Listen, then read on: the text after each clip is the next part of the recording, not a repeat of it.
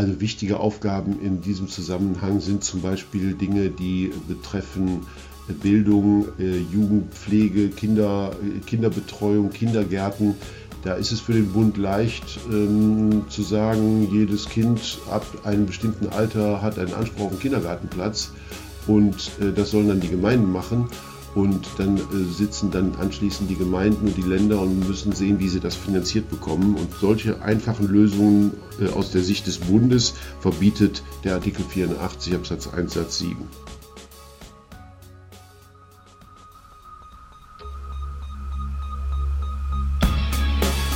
In guter Verfassung. Der Grundgesetz-Podcast.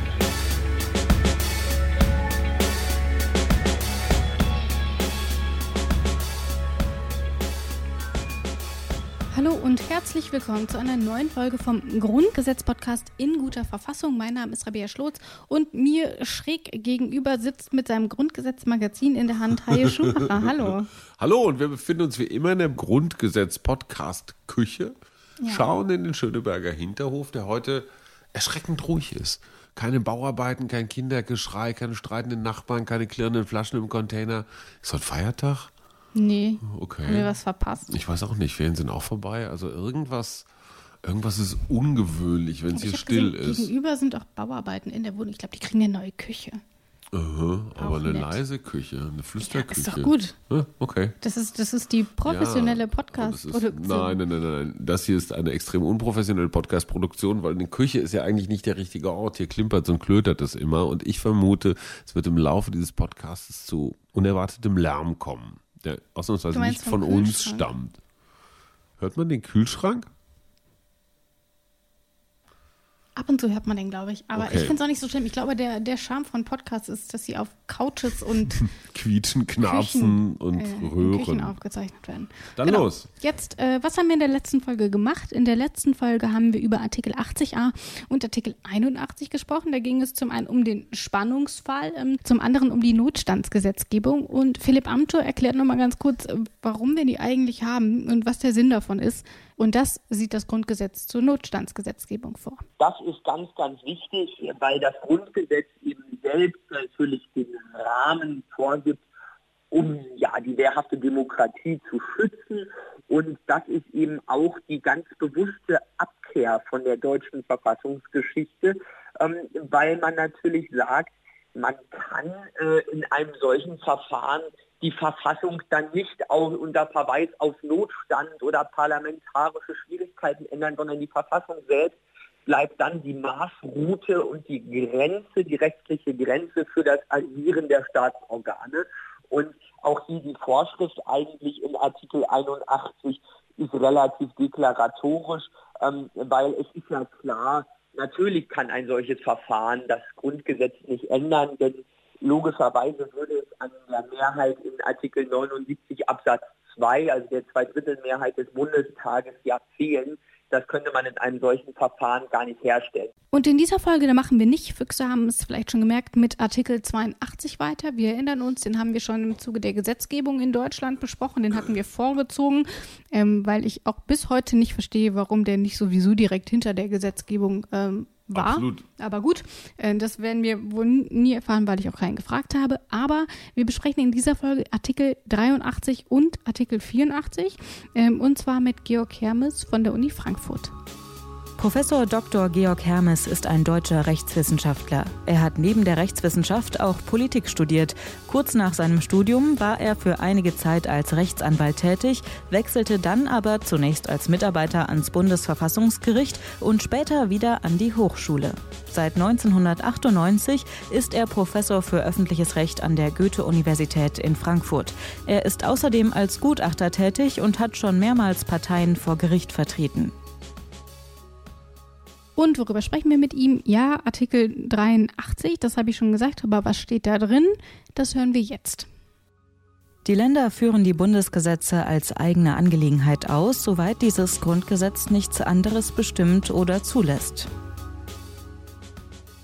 Kein allzu langer Artikel. Äh, wir nehmen ihn aber trotzdem mal auseinander. Zunächst einmal, was ist denn damit gemeint, Hayo? Was, was würdest du da sagen in unserer Laienhaftigkeit, wenn du das liest? Was geht dir da so als erstes durch den Kopf?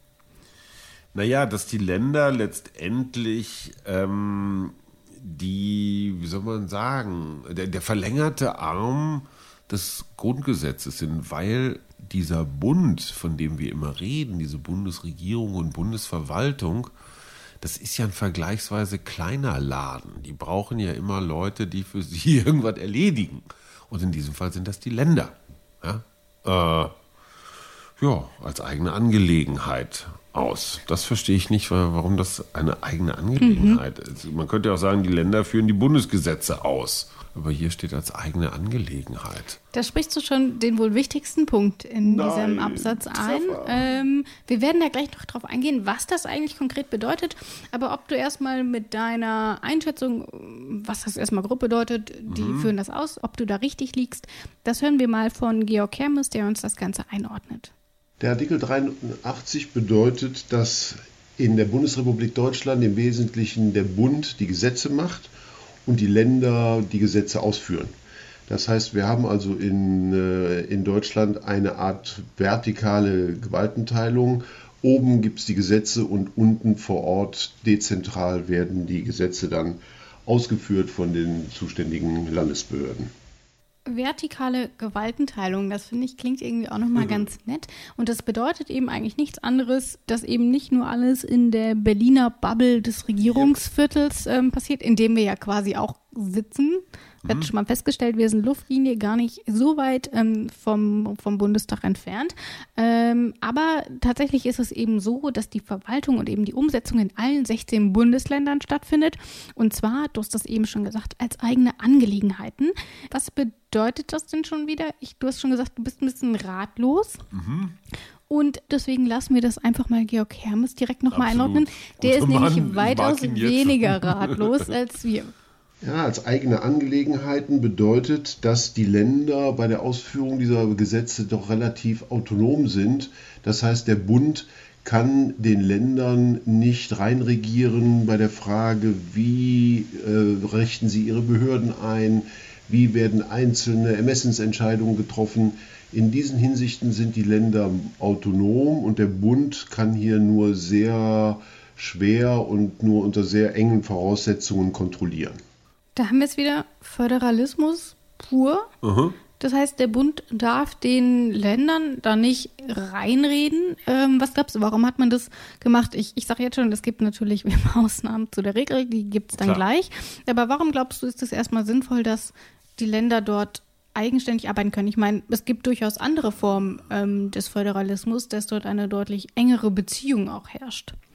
Naja, das mit der engen Beziehung ist so eine Sache in Deutschland. Ähm, glaube, wenn man will, dass die Bundesländer das ausführen, was man sich im Bund so ausgedacht hat, dann sollte man ihnen auch weitestgehend freie Hand lassen. Ganz einfach. Also ich glaube, Länder jetzt zu straff an die Leine, ans Stachelhalsband zu nehmen, äh, wäre strategisch ausgesprochen unklug.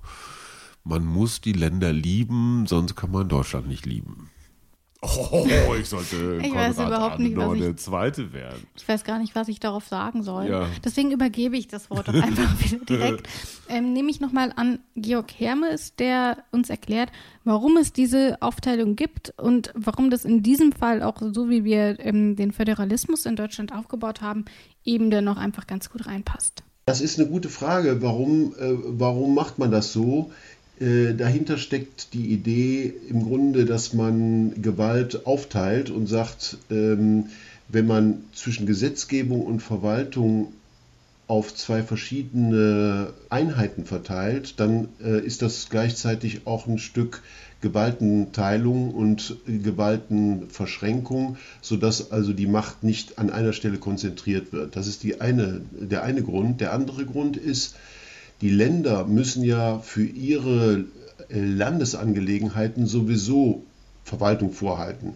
Und auf diese Weise, wenn jetzt der Bund eine, daneben eine eigene Verwaltungsstruktur aufbauen würde, hätte man sozusagen eine doppelte Verwaltung und das wäre ineffizient. Und da sagt man, wenn die Länder sowieso ihre eigenen Angelegenheiten verwalten, dann äh, können sie die Bundesangelegenheiten sozusagen gleich miterledigen. Man hat dann nur eine Verwaltungsstruktur und auf diese Weise ist der Bund eben auch mit, seinen, mit seiner Gesetzesausführung sehr stark vor Ort. Äh, die Verwaltung ist dezentral, nah am Bürger und nicht zentral nur durch Bundesbehörden vertreten.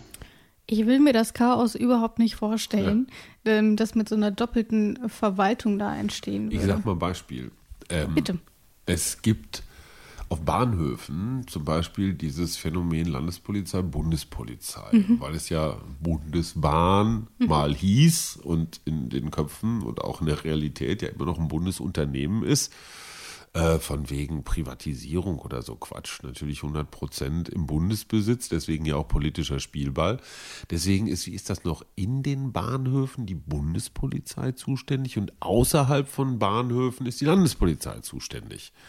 Wir erinnern uns an die Kölner Domplatte Silvester 2015. Mhm als es da zu Übergriffen und großem Durcheinander kam. Und da wurde mal wieder deutlich, wie schwierig es ist, zwei Polizeien heißt der mhm. Polizeis. Nee, Polizei ist richtig. Ich finde es auch komisch, aber so ist es. Ähm, also diese beiden Organisationen zu, zu koordinieren, weil mhm. die haben natürlich jeder eine eigene Struktur, die haben jeder einen eigenen Anführer äh, und obwohl du womöglich eine ganze Menge Polizisten hast, gibt es trotzdem eher mehr Durcheinander als Koordinierung. Ja. Und da siehst du einfach an diesem ganz einfachen Ding, man sieht es auch in Bildungsfragen, also bei Bildungsthemen zum Beispiel, ne, der Bund lobt eine Exzellenzuni aus, aber am Ende dann doch Landes... Also schwierig. Insofern hast du ähm, und Hermes natürlich völlig recht, äh, koordinativer Irrsinn. Wenn man und auch kostenmäßig. Kost, klar, bedeutet also, natürlich Verschleiß ja. äh, und äh, doppelt alles. Aber hier steht ja auch, soweit dieses Grundgesetz nichts anderes bestimmt oder zulässt und natürlich sieht das Grundgesetz mhm. ähm, an einem anderen ähm, Bereich durchaus Ausnahmen vor. Ja. Und das heißt, die Regel ist, die Länder machen das in eigenen Angelegenheiten. Und was ist die Ausnahme? Das sind also die Ausnahmen. Ja. Ähm, wir bleiben aber mal bei der Regel. Zu den Ausnahmen kommen wir dann noch in den weiteren Folgen. Jetzt aber erstmal zur Regel. Denn in Artikel 84 ähm, ist dann nochmal geregelt, was passiert, wenn die Regel eintritt. Nämlich, wenn die Länder die Bundesgesetze als eigene Angelegenheiten ausführen. Und das steht in Absatz 1. Achtung, Vorwarnung, sehr lang. Absatz 1 Führen die Länder die Bundesgesetze als eigene Angelegenheit aus, so regeln sie die Einrichtung der Behörden und das Verwaltungsverfahren. Wenn Bundesgesetze etwas anderes bestimmen, können die Länder davon abweichende Regelungen treffen. Hat ein Land eine abweichende Regelung nach Satz 2 getroffen, treten in diesem Land hierauf bezogene spätere bundesgesetzliche Regelungen der Einrichtung der Behörden und des Verwaltungsverfahrens frühestens sechs Monate nach ihrer Verkündung in Kraft, soweit nicht mit Zustimmung des Bundesrates an anderes bestimmt ist. Artikel 72 Absatz 3 Satz 3 gilt entsprechend. In Ausnahmefällen kann der Bund wegen eines besonderen Bedürfnisses nach bundeseinheitlicher Regelung das Verwaltungsverfahren ohne Abweichungsmöglichkeit für die Länder regeln. Diese Gesetze bedürfen der Zustimmung des Bundesrates. Durch Bundesgesetz dürfen Gemeinden und Gemeindeverbänden Aufgaben nicht übertragen werden. Das haben wir also gehört. Ich fasse das mal eben zusammen. Die Länder verwalten sich selbstständig ähm, und hier wird das Ganze ja dann nochmal aufgeführt, nämlich, dass sie die Behörden zum Beispiel selbst errichten können. Das heißt, die können auch gucken, okay, welche mhm. brauchen wir dafür ja. und wie viele Leute sollen da arbeiten. Ist das das? Verstehst du das auch? Genau so, so praktische Sachen, ne? Ja. Also so, so Zahlen, Kostensachen, ja? Und was das im Kern dann auch bedeutet, wir haben ja noch mehrere Sätze, ähm, aber erstmal, was das im Kern bedeutet, das hören wir jetzt von Georg Hermes. Wenn, was nach dem Grundgesetz der Normalfall ist, die Länder die Bundesgesetze als eigene Angelegenheiten ausführen, dann bedeutet das, die Länder entscheiden typischerweise durch eigene Landesgesetze, welche Behörden das eigentlich machen, auf welcher Ebene diese Behörden angesiedelt sind in welchem Verfahren diese Behörden tätig werden, wer Anträge stellen darf, äh, in welchem Verfahren dann die Entscheidung von den Behörden getroffen wird, etc. Also kurz gesagt, Organisation und Verfahren bei Ausführung von Bundesgesetzen entscheidet nicht der Bund, sondern entscheiden die Länder. Das ist die zentrale Aussage von Artikel 84 Absatz 1 des Grundgesetzes. Aber hier steht ja auch, wenn Bundesgesetze etwas anderes bestimmen, können die Länder davon abweichende Regelungen treffen. Das erinnert mich so ein bisschen an die frühere Rahmengesetzgebung, die wir ja jetzt auch Genau. nochmal in Artikel, ich glaube auch 73 ist es, Ja. ähm, haben, wo dann sowas drinsteht wie, ja, wenn der Bund was schreibt, können die Länder aber auch was anderes machen. Fand ich da schon komisch, finde ich ja auch schon wieder komisch. Komisch? Komisch? Komisch. Komisch ist, glaube ich, die rheinische Variante, so wie Kirche, wenn man die Frucht Mhm. meint. Aber das ist jetzt eine andere Geschichte. Also eigenartig. Genau. Schreibt man auch mit CH insofern sehr ähnlich.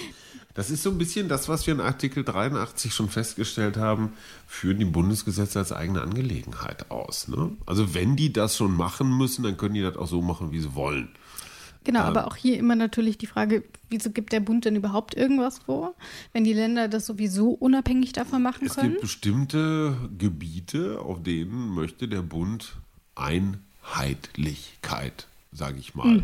Nicht so als Machtinstrument, sondern einfach, weil sich das, ähm, weil das so sein muss. Also das ist halt dieses hier Verwaltungsverfahren ohne Abweichungsmöglichkeiten. Genau, da steht ja auch hier, Genau. kann der Bund wegen eines besonderen Bedürfnisses nach bundeseinheitlicher Regelung Mhm. ähm, das Verwaltungsverfahren eben auch einheitlich regeln.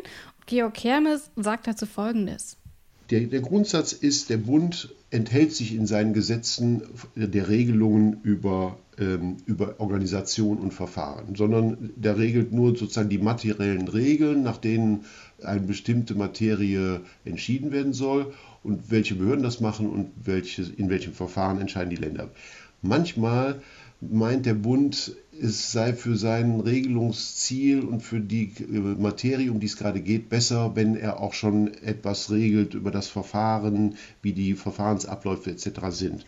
Wenn er das tut, darf er das, aber dann dürfen die Bundesländer abweichend davon Regelungen treffen und das darf jedes Bundesland dann so, wie es für, für das jeweilige Land am besten passt. Mit anderen Worten, die Idee ist, der, äh, der Bund bemüht sich zunächst mal, sich zurückzuhalten. Wenn er dann doch über Behörden und, und Verfahren etwas regelt, dann dürfen die Länder abweichen und das dürfen sie in jedem Bundesland unterschiedlich tun. Und dann, wir hatten ja schon gesagt, Mhm. die Ausnahme ist eben, wenn es eben tatsächlich eine bundeseinheitliche Regelung braucht, dann bedarf es aber auch die Zustimmung des Bundesrates. Das heißt, Ja. die Länder müssen dem dann auch nochmal zustimmen. Ähm, ist aber wahrscheinlich auch hier einfach auch wieder tatsächlich die Ausnahme. Also in der Regel machen das die Länder erstmal eigenständig.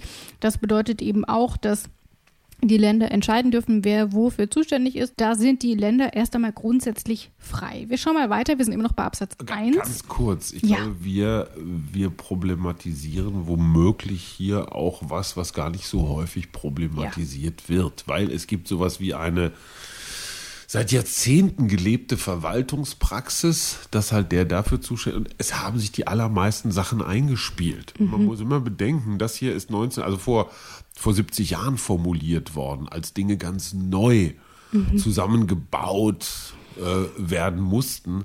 Das hat sich seitdem, glaube ich, in weit über 95 Prozent aller Fälle eingespielt.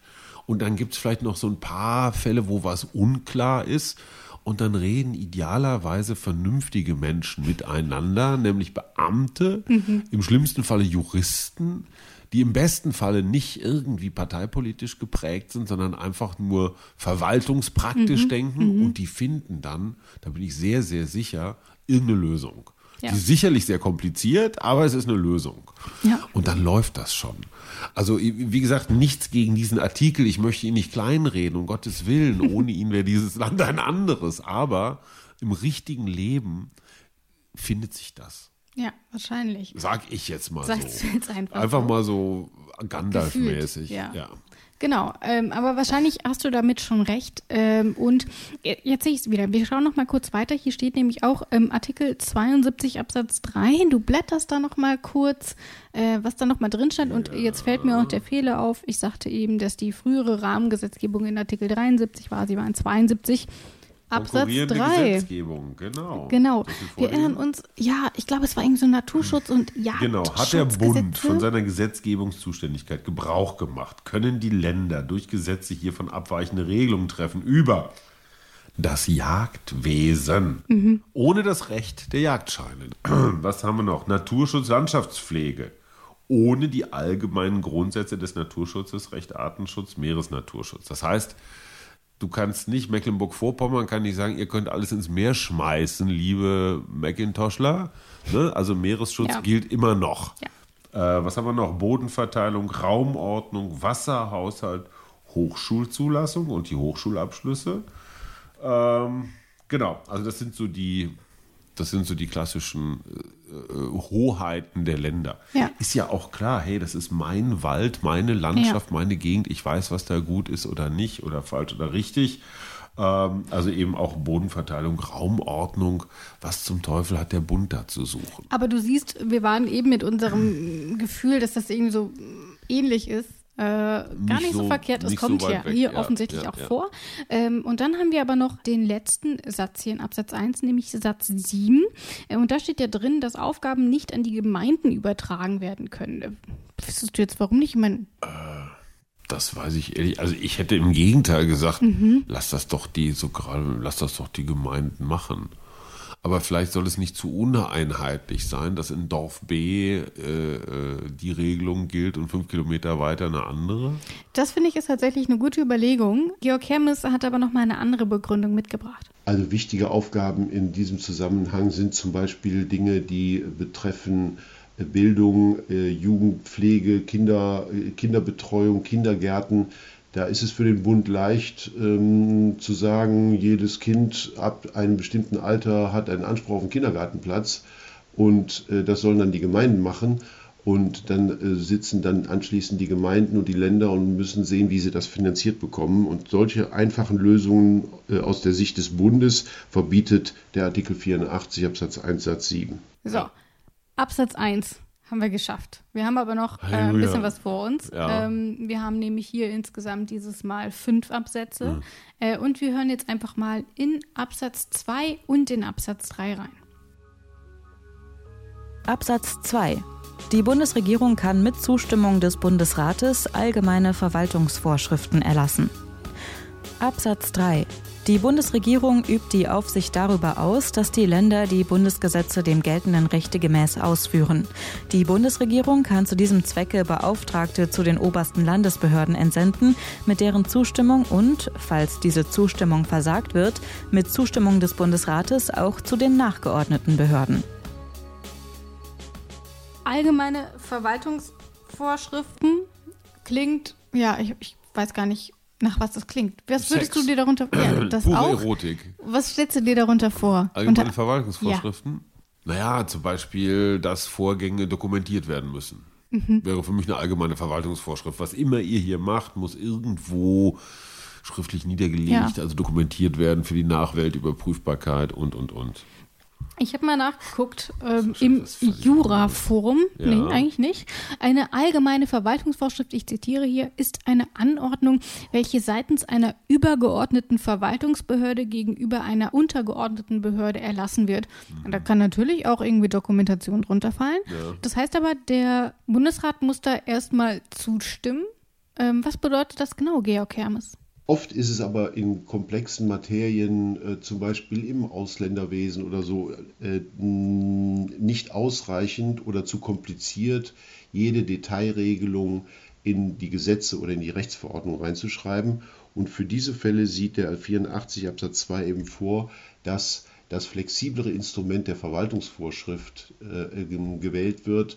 Das muss nicht durchs Parlament, ähm, Das kann die Bundesregierung äh, alleine machen und äh, dann kann sie also mit Hilfe einer Verwaltungsvorschrift das, was im Gesetz steht, noch äh, genauer konkretisieren. Und da sie durch eine solche Verwaltungsvorschrift steuert, die Art und Weise, wie die Länder die Bundesgesetze ausführen, geht das nur, indem der Bundesrat zustimmt. Mit anderen Worten, die Repräsentanz der Länder im Bundesrat erteilt für solche äh, Verwaltungsvorschriften ihre Zustimmung. Das heißt, das Ganze geht doch nicht an den Ländern vorbei, ähm, Genau. was dort irgendwie an sie weitergereicht wird. Das dürfen sie vorher auch im Bundesrat nochmal absegnen. Wenn, man muss ja dann noch irgendwie gucken, klar, jetzt hat die Bundesregierung da eine allgemeine Verwaltungsvorschrift ähm, angewandt. Gut, jetzt haben wir Erlassen. 16 Bundesländer erlassen, Ja. genau. Wie wird das eingehalten? Wird das überhaupt eingehalten? Das Wer muss man ja auch irgendwie das? überprüfen. Gibt es genau. Kontrolleure? Ja, gibt es Kontrolleure? Ähm, wir haben eben schon Absatz 3 gehört und dort steht ja auch, die Bundesregierung übt eben die Aufsicht darüber aus, dass die Länder die Bundesgesetze dann eben auch entsprechend ausführen und die Bundesregierung kann zu diesem Zwecke, das haben wir eben gehört, Beauftragte in die obersten Landesbehörden entsenden. Und ich finde, das klingt so ein bisschen, ich erinnere mich so, so an den Bundeszwang. Erinnerst du dich noch, dass man auch Absolut. dort hat man Entsandte hingeschickt? Sehr merkwürdiges Wort, der Bundeszwang. Ähm, und deswegen, wenn man eben das Gefühl hat, dass dort nicht so richtig alles umgesetzt wird, wie man das eigentlich so geplant hatte, dann kann man eben Beauftragte entsenden. Ähm, wie gesagt, klingt alles sehr nach Bundeszwang. Wer mehr zum Bundeszwang wissen will, hört einfach noch mal in Folge 37 rein. Äh, da haben wir dort nämlich genauer drüber gesprochen. Ja. Wir hören jetzt aber erstmal noch weiter, denn es geht hier mit Absatz 4 weiter, der auch so in die ähnliche Richtung geht. Und was das genau bedeutet, und dann sprechen wir nochmal gesamt darüber, das hören wir jetzt. Absatz 4. Werden Mängel, die die Bundesregierung bei der Ausführung der Bundesgesetze in den Ländern festgestellt hat, nicht beseitigt, so beschließt auf Antrag der Bundesregierung oder des Landes der Bundesrat, ob das Land das Recht verletzt hat. Gegen den Beschluss des Bundesrates kann das Bundesverfassungsgericht angerufen werden. Auch das geht so in die Richtung Bundeszwang und resultiert am Ende auch tatsächlich darin. Ähm, halten sich die Länder eben nicht an die Vorgaben, dann kann die Bundesregierung zunächst eine sogenannte Mängelrüge aussprechen. Ja. Ähm, wenn also der Beauftragte feststellt, okay, die machen hier totalen Murks, dann kommt erstmal die Mängelrüge. Ähm, so ungefähr, genau, ihr kriegt keinen TÜV mehr. Und wenn das nichts bringt und das Bundesland auch nach der Feststellung ähm, einer Rechtsverletzung nichts ändert, das heißt, dann wird im Bundestag darüber abgestimmt, ähm, liegt eine Rechtsverletzung vor, der Bundesrat sagt ja und das Land macht aber weiterhin nichts, dann steht eben am Ende tatsächlich der Bundeszwang. Das heißt, die Länder können eben durch den Bund gezwungen werden, ähm, die Gesetze so um auszuführen, ähm, wie sie tatsächlich vorgesehen waren. Und dann haben wir hier noch am Ende Absatz 5. Absatz 5. Der Bundesregierung kann durch Bundesgesetz, das der Zustimmung des Bundesrates bedarf, zur Ausführung von Bundesgesetzen die Befugnis verliehen werden, für besondere Fälle Einzelweisungen zu erteilen. Sie sind, außer wenn die Bundesregierung den Fall für dringlich erachtet, an die obersten Landesbehörden zu richten. Heißt also, die Bundesregierung kann auch in Einzelfällen ähm, nochmal intervenieren. Äh, wir haben es ja hier, äh, die kann das Bundesgesetz, das der Zustimmung des Bundesrates bedarf, zur Ausführung von Bundesgesetzen die Befugnis verliehen werden, für besondere Fälle Einzelweisungen zu erteilen. Da Ähm, hätte ich jetzt wahnsinnig gerne mal ein Beispiel für so eine Einzelweisung. ich hätte auch gern eins gehabt, aber Herr Hermes meinte auch im Laufe des Interviews, ja, also das sind wirklich Absätze, die spielen ja mal exakt gar keine Rolle. Lass uns das mal überspringen. Das Ähm, hat der Grundgesetzexperte gesagt. Der hat den Artikel 84 gedisst, insbesondere Ja, Absatz also- 5. Okay, aber So ich finde, liebe Zuhörer. Ähm, liebe Zuhörer, ich glaube, wir müssen jetzt hier auch mal, wir müssen jetzt auch mal Klartext reden. Ich bin ja, gespannt. ja, es gibt Artikel unterschiedlicher Wichtigkeit oder sage ich mal Praxis, Alltagsrelevanz. Ja. Es gibt auch Experten, die den Mut haben zu sagen, nicht jedes Komma dieses Grundgesetzes ist gleich heilig. Es gibt Prioritäten, es gibt Präferenzen. Und wir bewegen uns jetzt gerade in einer Gegend, die man, wenn es eine Landkarte wäre, wahrscheinlich eher ein bisschen Steppe darstellen würde und vielleicht Ja. nicht gerade die brodelnde Haupteinkaufsstraße von Bielefeld, Paderborn oder Chemnitz. Und ähm, wir haben auch die Größe, diese Wahrheit auszusprechen, dass wir Ja. manchmal kein Beispiel haben und uns das Bund-Länder-Verhältnis manchmal auch in Steppengebiete äh, führt, aus denen wir uns dann auch wieder rausmuscheln. Jetzt Genau. zum Beispiel. Jetzt zum Beispiel. Es gibt offensichtlich ähm, Lieblingsartikel und weniger Lieblingsartikel. Und vielleicht ist aber der nächste Artikel, den wir in der kommenden Folge besprechen, der Lieblingsartikel von Georg Hermes. Ich weiß es nicht. Wir hören auf jeden Fall dann ähm, in der nächsten Folge rein. Dort geht es dann nämlich um Artikel 85 und Artikel 86. Und ich möchte dir einmal ganz kurz ins Wort fallen, was ich ja sonst nie tue. Nie. Das zeigt jetzt auch mal wieder, was unsere Experten dann zum Teil oder eigentlich immer an Heldentaten hinter sich br- vollbringen, das ist genau das Wort.